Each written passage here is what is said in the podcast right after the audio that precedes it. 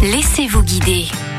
Il est l'heure de prendre votre voiture pour rejoindre un autre moyen de locomotion plus rafraîchissant, le canoë. Nous prenons l'autoroute A26, sortie 13 Lan, pour nous rendre à Autrep dans l'Aisne. Et nous avons rendez-vous avec Raymond Prédhomme, président du club canoë kayak évasion. Bonjour Raymond. Bonjour. Raymond, on va faire du canoë avec vous et vous avez plusieurs parcours à nous proposer. Sur l'Oise et sur une autre rivière qui s'appelle le Thon. Le Thon se jette dans l'Oise à Étréaupont. Selon vous, quel est le plus beau parcours à tester? C'est le moulin de Foigny jusque Trep.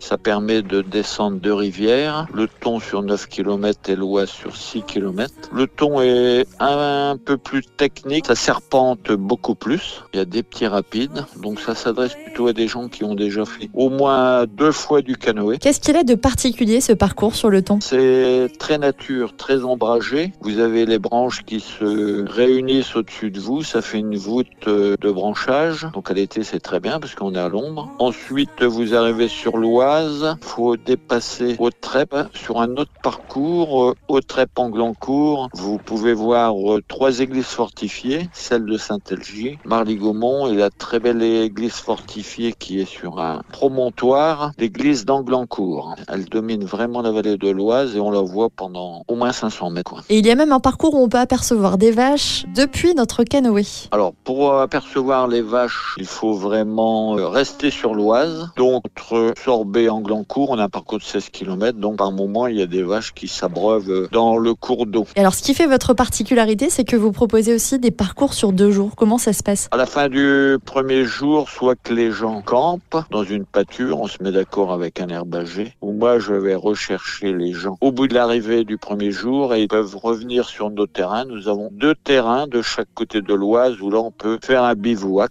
Et là, il y a du bois pour faire un feu de camp le soir. On retrouve un peu la nature. On a des barbecues, on a des tables pique-nique et on amène des bidons d'eau. Il n'y a pas d'eau, pas d'électricité. On reste nature. Et sur ces deux jours, vous faites les parcours dont on vient de parler à l'instant, ce qui peut correspondre au total à 39 km en canoë sur deux jours. C'est plutôt pas mal. Il faut savoir que tous vos parcours de canoë sont accessibles aux enfants de plus de 6 ans sachant nager. Et pour connaître tous les tarifs, rendez-vous sur le site